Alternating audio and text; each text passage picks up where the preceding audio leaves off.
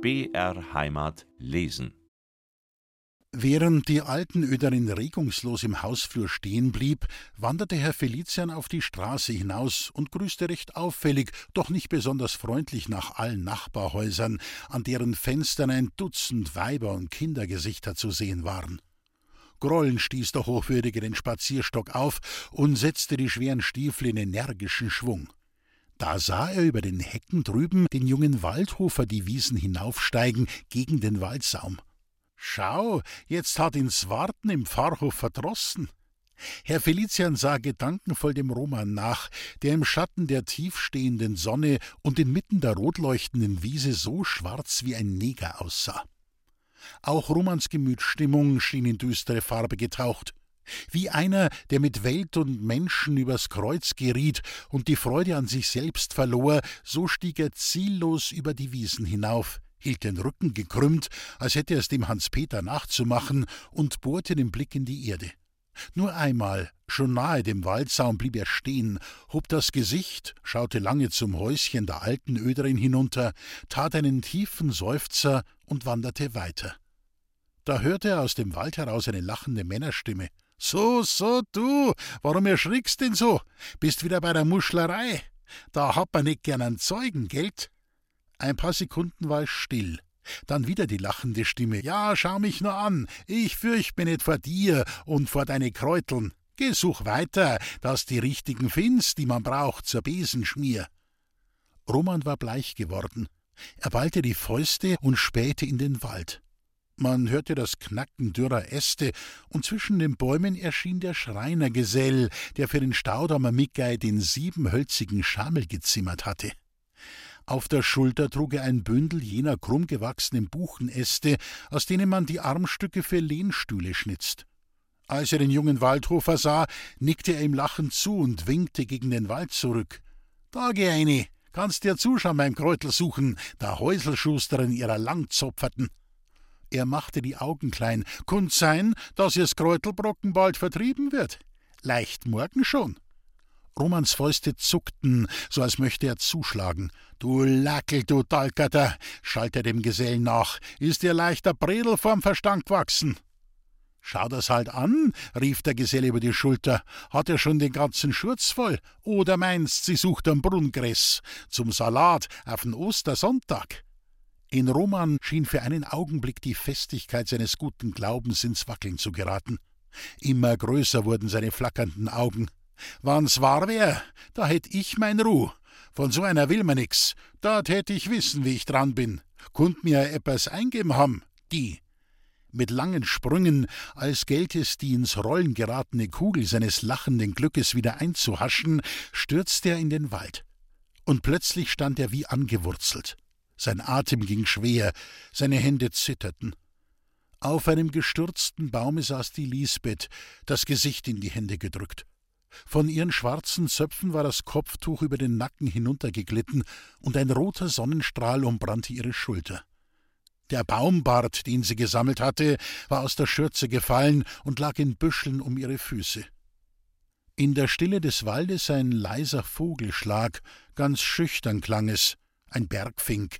In irgendeinem Wipfel saß er versteckt. Er hatte im kalten Winter wohl lange nicht gesungen. Kein Wunder, dass er sich jetzt auf sein Frühlingsliedchen erst noch ein bisschen besinnen musste, bevor es ihm recht gelang. Lisbeth, die nicht die Stimmen am Waldsaum, nicht Romans Schritt und nicht das Brechen der dürren Äste vernommen, hörte doch diese feinen, zärtlichen Piepserlaute. Sie hob das Gesicht und suchte mit den Augen, da sah sie den jungen Waldhofer stehen. So erschrocken sprang sie auf, als hätte sich ein Unglück ereignet. Der Fink im Wipfel wurde still. Man hörte keinen Flügelschlag, als er davonhuschte. Nur durch den Goldglanz, der schon erlöschend auf dem Moosgrund lag, fuhr blitzschnell ein winziger Schatten. Die beiden standen voreinander wie zwei Menschen, die das gleiche schlechte Gewissen haben und von denen eins sich vor dem anderen fürchtet. Lisbeth bückte sich, um den zerstreuten Baumbart wieder in die Schürze zu sammeln. Da lachte Roman, gereizt und heiser. So, so, hast Kräuteln gesucht? Ein bissel Baumbart, ja. Baumbart, so, so. Recht harmlos sah er sich an, dieser dürre, verblichene Flechtenbart, und war gewiss kein Kräutel, wie der Schreinergesell das gemeint hatte.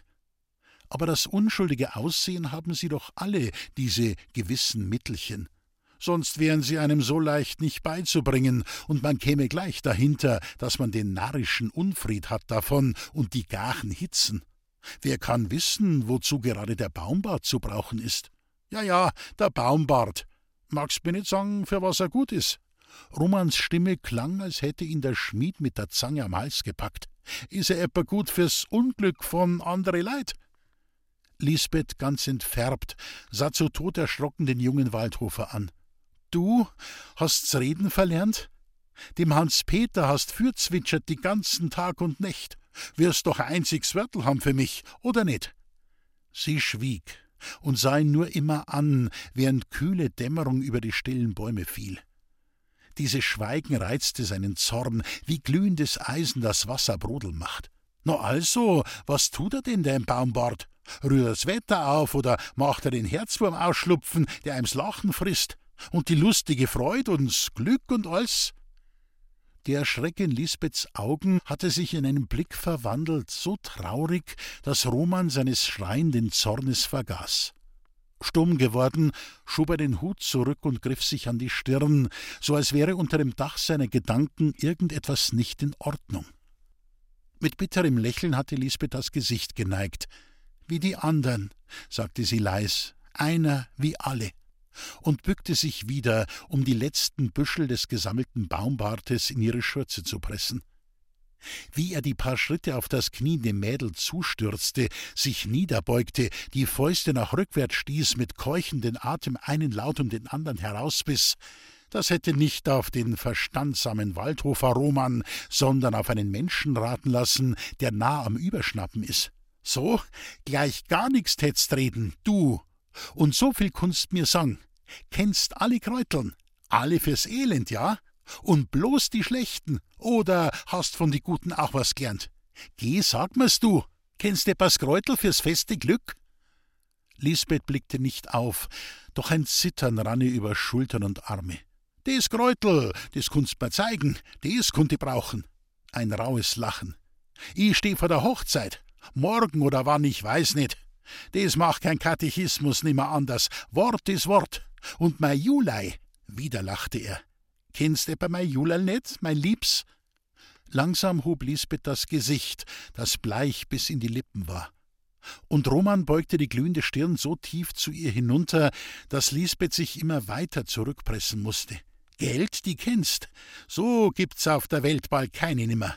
Und so ein Glück hab ich. Die schaut er an, gewachsen wie ein Blumenstöckel, und hat der Köpfel, jeds blufrische Rösel kunnt ihr neidisch sein, und Backerl hat so'n Grüberl drin, kunst völlig einspringen vor lauter Freit, und Äugerln, rein der Schrecken muss man, weil gar so viel Unschuld außerschaut. Mei Julerl, ah, die hat alle süßen Sachen und Gutigkeiten. Und Lieb und Menschengüt, gleich pfundweis hat sie's.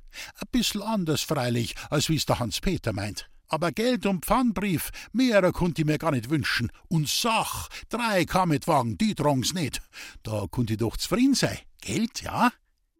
Dem Überglücklichen, mit dem es das Schicksal so gnädig meinte, riss das schreiende Lachen in zwei. Aber Hochzeit ist Hochzeit, ja, is allweil ungewiss Spiel.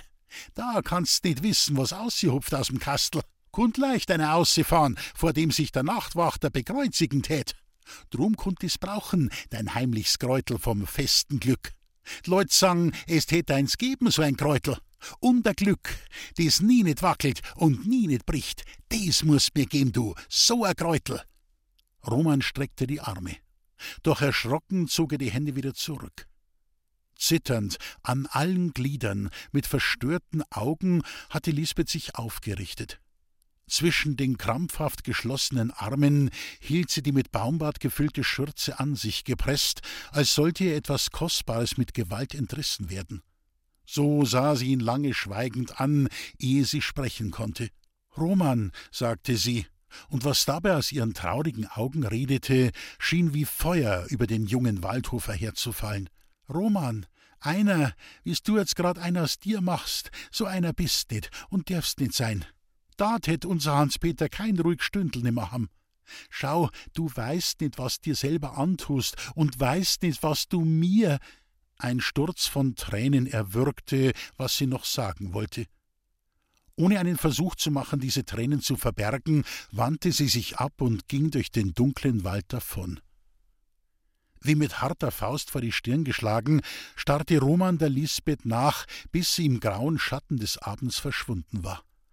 Mar und Josef, stammelte er und streckte die Arme, Elisabeth. Still und dunkel lag der Wald um den Einsamen her. Und da lachte Roman plötzlich auf. Das war ein Lachen noch heller und klingender als das Lachen in seiner glücklichen Zeit gewesen. Doch gleich fuhr über Romans helle Hoffnung wieder der dunkle Zweifel hin. Mara und Josef, jetzt kenne ich mich gleich gar nimmer aus. Mit beiden Händen tappte er in die Luft. Hans-Peter! Hans-Peter! schrie er in den sinkenden Abend hinaus und fing zu rennen an wie ein Besessener. Über die Wiesen hinunter und durch die lange Dorfgasse. Mit verdutzten Augen guckten ihm die Leute nach und lachten.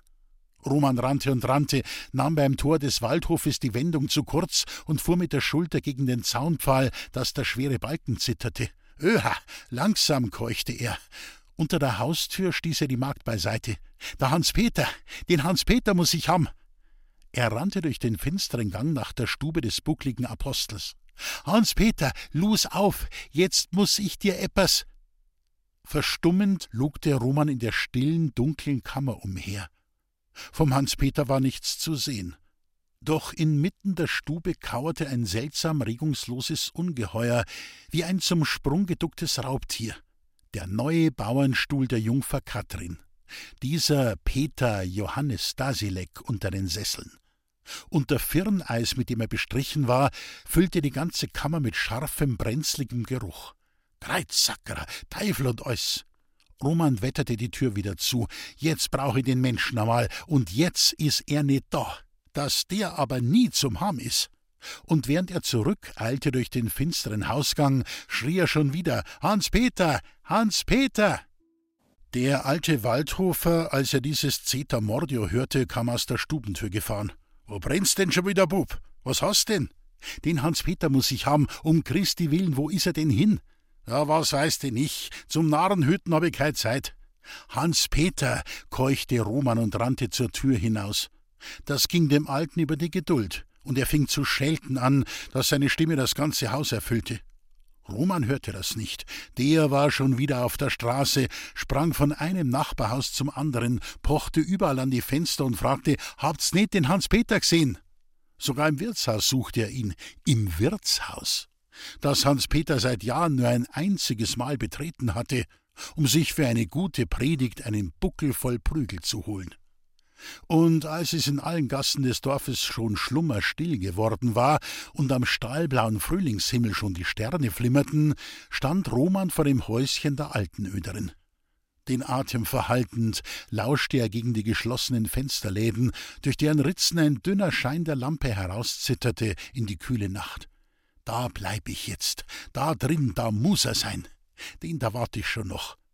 Schwül atmend trocknete er die Schweißperlen von seiner Stirn und setzte sich in den Straßengraben. Immer spähte er nach der Haustür. Aber kein Hans-Peter wollte kommen. Hinter den geschlossenen Fensterläden saßen Mutter Nanimei und Lisbeth stumm auf ihren Plätzen am Tisch bei der Arbeit und im Schein der Lampe, die über ihren Köpfen hing.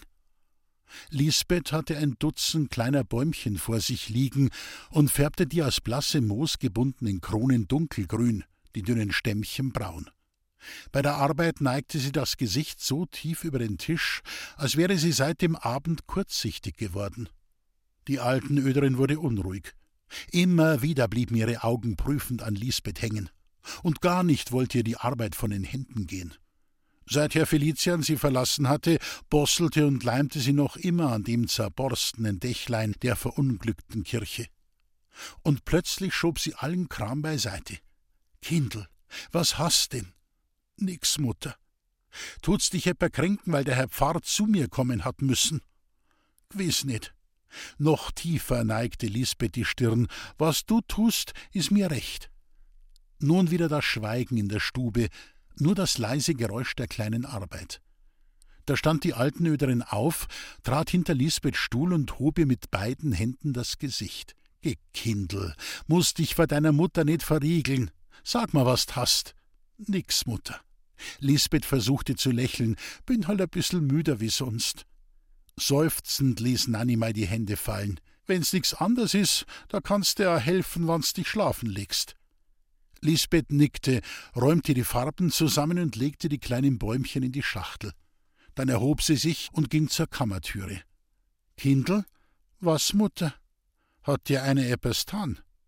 Lisbeth schüttelte den Kopf und trat in die Schlafkammer. Die Altenöderin ging zu ihrem Platz und begann mit zitternden Händen die Arbeit wieder. Nach ein paar Minuten stand sie auf, vergaß den Tisch zu räumen, vergaß die Lampe auszublasen.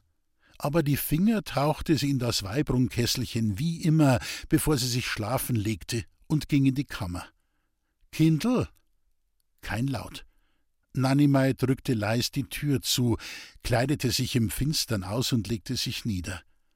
Immer lauschte sie und konnte nichts hören, als manchmal einen schütteren Atemzug der Schlafgesellin, die das Doppelbett mit der Mutter teilte und so regungslos in den Kissen lag, als wäre ihr Schlummer wieder tot so still.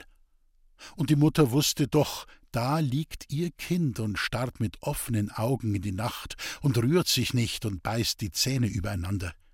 Geh, Kindl. Mit beiden Armen griff Nanimei hinüber. Geh, hast den Mutter nimmer? Ein erstickter Laut. Und Lisbeth klammerte sich an den Hals der alten Frau. Ein Schluchzen, so als ginge ihr Herz in Stücke. Mutter, Mutter, schau, so viel Elend bin ich und hab wen gern, ich kann's dir nicht sagen und darf nicht denken an den, und so viel Elend bin ich, dass ich gleich sterben möcht. Die Altenöderin fragte nichts und suchte keinen Trost. Nur wortlos streicheln und schmeicheln konnte sie und immer die Tränen von Lisbeths Wangen wischen. So verging den beiden die halbe Nacht. Während Lisbeth, ruhiger geworden, schon wieder in den Kissen lag und das Gesicht vergraben hielt, saß die Altenöderin noch immer mit dem Kopf zwischen den Händen. Da sah sie an der Tür einen roten Schein durch eine Ritze quälen. Erschrocken sprang sie aus dem Bett und warf einen Rock über. Lisbeth fuhr aus den Kissen. Mutter? Na, na, Kindl, bloß Lampen hab ich brennen lassen. Nanimai trat über die Schwelle und zog die Türe hinter sich zu, denn die Lampe hatte geraucht, ein übler Dunst war in der Stube, und ein dünner Regen von Rußstäubchen ging über die Tischplatte und das verunglückte Kirchlein nieder. Es war ein seltsamer Blick, mit dem die Augen der alten Frau an dem halbvollendeten Spielzeug hingen. Ein wehes Lächeln irrte um ihren welken Mund. Jetzt hat er recht. Sie sah zur Tür, so als stünde Herr Felician noch auf der Schwelle. Dann trat sie an den Tisch, schraubte mit der einen Hand die Lampenflamme herunter und hob mit der anderen das Kirchlein auf. Lange betrachtete sie das kleine zierliche Ding und setzte sich an den Tisch und begann zu arbeiten, suchte bessere Sparren für ein neues Dächlein, zündete unter der Leimpfanne den Spiritus an und bosselte und klebte. Immer flinker und emsiger. Sie unterbrach die Arbeit nur, um die Tränen fortzutrocknen. Und weil sie das Wasser auf ihren Wangen mit dem fliegenden Ruß der Lampe und mit den Farben an ihren Fingern durcheinander wischte, wurde ihr Gesicht beinahe so fleckig wie das Gesicht des Peter Johannes Dasilek in jener Nacht, in der er Zwiesprach mit seinem Herrgott gehalten hatte. Bist mei Zuversicht und bist mir alles. Los auf, jetzt muss ich dir etwas sagen. Als draußen der Morgen dämmerte, war das Kirchlein fertig, hatte glitzernde Fenster und auf dem Türmchen ein vergoldetes Spitzdach mit kleinem Kreuz. Die alten Öderin säuberte die farbfleckigen Finger und erhob sich. Achtsam fasste sie das zerbrechliche Kunstwerk und nickte. So lernt man's halt wieder. Sie hob das Kirchlein gegen die Stubendecke. Geld, ja, das bring ich dir morgen, weil ich's ander da druckt hab, weißt. Aber tust beim Kindl helfen, gelt? Sie blies ein paar Rußflocken fort, die auf das vergoldete Turmdach gefallen waren, stellte das Kirchlein in eine Wandnische und bedeckte es mit einem Tuch. Jetzt war sie ruhiger. Um frische Luft in die dunstige Stube zu lassen, öffnete sie ein Fenster und stieß den Laden auf. Da sah sie im trüben Grau des Morgens einen davonlaufen, der vor dem Holzzaun auf der Straße gestanden. Sie lächelte müd. So, so, schon wieder einer, der's gut meint, ja? Den Laden schloss sie wieder, doch das Fenster ließ sie offen und blies die Lampe aus. Ein unfreundlicher Kasamstag. Wie das nur so kommen kann, am Abend leuchtet noch der Himmel und am Morgen ist alles trüb, und über den Bergen hängt wie eine graue Mörteldecke das Gewölk. Im stundenlangen Wiesental, das sich gegen Mitterwang und Hirschbichel hinauszog, dampften von den versumpften Bachgründen die Nebel auf. Nur weit da draußen, wo der Kirchturm von Hirschbichel über das Gewell der Hügel hervorlugte, war es noch ein bisschen hell. Nahe der Landstraße stand ein Heustadel, und der Bauer, dem er gehörte, kam mit der Kraxe auf dem Rücken von Hirschbichel her, um seinen Geißen eine Ladung Futter für die Ostertage heimzutragen. Schon von weitem sah er, dass am Heuschuppen die Tür halb offen stand. Sakra, hab mir eines Hei davon! Er machte lange Schritte. Als er in den Schuppen guckte, sah er im Heu was Großes und Unbewegliches liegen. He, wer ist denn da? Mein Heu verstinken und verwageln, dies täte mir fein verbitten. Der Schläfer erwachte. Und der Bauer, als er diesen Ungeschlacht gewahrte, fuhr erschrocken zurück. Dann schimpfte er weiter. Schwerfällig, Haar und Gewand mit Heufäden behangen, die ungefügen Glieder halb erstarrt von der kalten Nacht, kam einer aus dem Schuppen heraus, mit vorhängendem Kopf, den klobigen Rücken so tief gekrümmt, dass die Fäuste bis zu den Knien hinunterfielen. Wie einer von jenen riesigen Affen sah er aus, die in den tropischen Wäldern wohnen und ein Schreck der Menschen sind. Dem Bauern verging der Mut zum lauten Schreien. Da könnte Scherben geben, mochte er denken, und so brummte er nur noch ein bisschen. Hans-Peter, der den hellen Tag nicht begreifen wollte, guckte starr zum Himmel auf und fuhr sich mit beiden Händen langsam über das Gesicht, auf dem die erlöschenden Male der Faustschläge einen grünlichen Schimmer zurückgelassen hatten. So, so, a bissl lang geschlafen muss ich ham. Nun hörte er das Gebrumm des Bauern. Seine Augen wurden klein und funkelten. Ach so, bist von die Leut einer, du. Die gibt's überall, bei uns daheim, und Smitterwang und in Hirschbichel hab ich's auch schon erfragt. Überall gibt's Leut, überall. Der Bauer brummte, mach, dass du weiterkommst. Hans-Peter lachte und ging davon, langsam mit baumelnden Fäusten. Er schien an seinen drei Zentnern und an allem, was drückend auf seiner kleinen Kinderseele lastete, schwer zu schleppen. Na ja, für die Mutter und fürs Kindl, für die ist gesorgt. Aber ich halt, ich. Was ich jetzt anfang. Immer müder krümmte sich sein Rücken. Und immer wieder die gleiche murmelnde Frage, was ich jetzt anfang, ich. Obwohl es kühl war, rannten dem Hans-Peter dicke Tropfen über das Gesicht. Nicht Tränen, seine Augen waren heiß und trocken. Zwei Stunden hatte er noch zu wandern, um das Dorf zu erreichen, und es ging schon auf elf Uhr mittags, als er zu den Häusern kam. Mit einem Zornblick huschten seine funkelnden Augen über die Höfe, Gärten und Dächer hin. Heiser lachend sprang er über den Graben und machte einen weiten Umweg, um zur alten Öderin zu kommen, ohne einem Menschen zu begegnen. Das gelang ihm nicht ganz. Als er vor dem kleinen Haus über die Straße rannte, sahen ihn die Kinder der Nachbarhäuser und sangen ihm spottend nach Spatzen, Schreckerl, Ratzen, Fleckerl, Bitzi, Batzi, Katzen. In Zorn griff Hans-Peter nach einem Stein und ließ ihn wieder sinken, noch ehe die Kinder kreischend hinter die Häuser flüchteten. Ein Gefühl der Reue schüttelte seine drei Zentner. So einer bin ich, der sich an die guten Kindl vergreifen konnt. Er fuhr sich mit der Hand übers Gesicht, als möchte er etwas von seinen Augen fortwischen. Dann nahm er den Hut ab, zupfte die Heufäden von seinen Kleidern und trat ins Haus. In der Küche saß die alten Öderin bei der offenen Herdflamme. Über dem Feuer dampfte eine Pfanne. So schwer die Schritte des Hans-Peter waren, Mutter Nanimei hörte sie nicht. Erst seinen Gruß. Er sagte nicht wie sonst: Gott's Tag, Mutterl. Heut machte er es kurz, Grüß Gott. Die alten Öderin sah auf. Peterl, du? Sie schien erst ihre Gedanken ordnen zu müssen. Wie geht's dir denn? Macht sich schon wieder. Gott sei Dank, ist mir doch die Sorg von der Seel. Sie betrachtete sein Gesicht. Aber ausschauen tust nicht gut. Wie's ein halt zurichten. Er schnaufte tief. Jetzt bring ich dir etwas. Er sah in den Flur hinaus. Wo ist den's Kindl? Um Glaubholz habet Elisabeth fortschicken müssen. Die alten Öderin deutete auf ein paar Scheite, die neben dem Herd lagen. Jetzt hat's ein End, die barmherzige Klafter. Hans-Peter nickte und ließ sich auf den Herdrand fallen. Jetzt hab ich etwas gefunden für Ink. Zwei sauberne Stüberln, Zierspichel drin, zwei Stüberln, zwei halt bloß. Vergelt's Gott, Bub. Zärtlich fuhr ihm die alten Öderin mit der Hand übers Haar. Dann fragte sie in Sorge, was kosten's denn? Zwanzig Makeln im Jahr. Hans-Peter drehte das Gesicht auf die Seite. War's etwa viel? Gott sei Lob und Dank, das zahle leicht. Aber es wird doch ein Kuchel dabei sein. Ah, freilich, ja. Und wo denn, sag? Schmidhammerin heißt's, die Bäuerin. So. Die alten Öderin fragte nicht weiter. Und das schien dem Hans-Peter willkommen.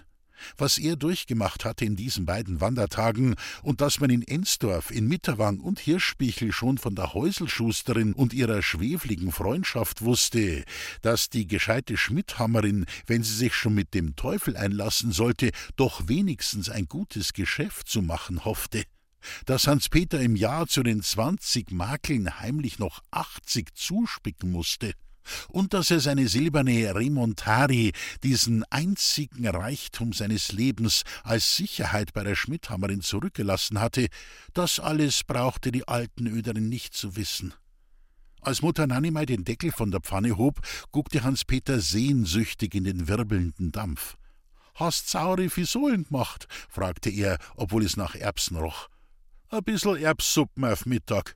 So, so, Erbsuppen is ebs Guts. Nanimei sah das Verlangen, mit dem seine Augen an der Pfanne hingen. Tut dich hungern, Bub. Hungern? Ah, na, gewiss nicht, stotterte Hans-Peter. Gestern in der Früh hab ich schon etwas gehabt. Mein Magen ist von dieselbigen einer, die was aushalten. Na, na, lass gut sein, Mutterl. Er wehrte mit beiden Händen, aber Nanimei, erschrocken, war schon davongehumpelt, brachte einen Teller und fing zu schöpfen an. Hör auf, Mutterl, lauft ja schon über, so viel mag ich nicht. Doch als er den Teller mit der qualmenden Erbsensuppe auf den Knien hatte, lächelte er dankbar zur alten Öderin auf. Ein Lächeln, so als möchte ein gerupftes Vögelchen fliegen. Gottslieben vergelt's. Äh, zahlen kann ich nicht, aber ein Brösel Suppen hab ich mir schon verdient bei dir. Geld, ja? Die alte Frau setzte sich auf den Herdrand und sah ihm schweigend zu, wie er in Hast zu löffeln begann. Die Suppe dampfte vor Hitze, nach jedem Löffel musste Hans Peter den Mund hohl machen und mit der Zunge schlenkern. Und wie Atem bei strenger Kälte fuhr ihm der Rauch von den Lippen. Doch er schluckte gierig wie ein Tier, dem die hungernden Gedärme schreien. So etwas Guts, und so schön warm geht's durch den Teller durch auf die kalten Knie. Die alten Öderin lächelte zerstreut Warm haben? Ah ja, des sind im Leben die Glückhaften, die's allweil warm haben, auswendig und einwendig. Frieren müssen, is ebs Harz. Ihre Hände wurden schlaff. Dem Hans-Peter, während er langsam den kühler gewordenen Rest der Suppe löffelte, wirbelte schon wieder das andere durch den Kopf. Zwei Stüberln, zwei halt bloß, und keins für mich. Er schluckte hab mir denkt, ich konnte im Hausgang schlafen oder auf der Bodenstieg, aber mich lasst Schmidhammerin nicht eine. Ich täte den Boden durchtrappen mit meine Olifantenfüß, hat's gesagt. Er schluckte wieder. Na ja, so völlig Unrecht kann ich dem Weibel nicht geben, weil's zwei liebe, saubere Stübeln sein. Wär schad, wann ich etwas dran ruinieren tät. Nanimei schien nicht alles zu hören, was Hans Peter mit seiner erloschenen Stimme brummelte. In Gedanken nickte sie vor sich hin. Es ist an der Zeit, dass wir fortkommen. Wie geschwinder, so besser. Fürs Madel ist kein Bleiben nimmer. Sie konnte ihm die Sorge nicht verschweigen, die drückend auf ihrem Herzen lag. Jetzt schau dir an, Peterl, zu allem Elend jetzt noch's Ärgste. Mar und Josef, was denn? S Madel hat sie verschaut a bissel. Gern haben tut's ein den's nie nicht haben kann, und's Madel möcht gleich sterben, und heut in der Nacht. Die alten Öderin sah erschrocken den Hans-Peter an. Eine grauenhafte Veränderung war mit ihm vorgegangen. das Gesicht verzerrt, die Augen weit aufgerissen, zitternd an seinen schweren Gliedern, so war er vom Herdrand aufgesprungen und hatte den Rest der Suppe ins Feuer geschleudert, dass die getauften Kohlen zu zischen begannen.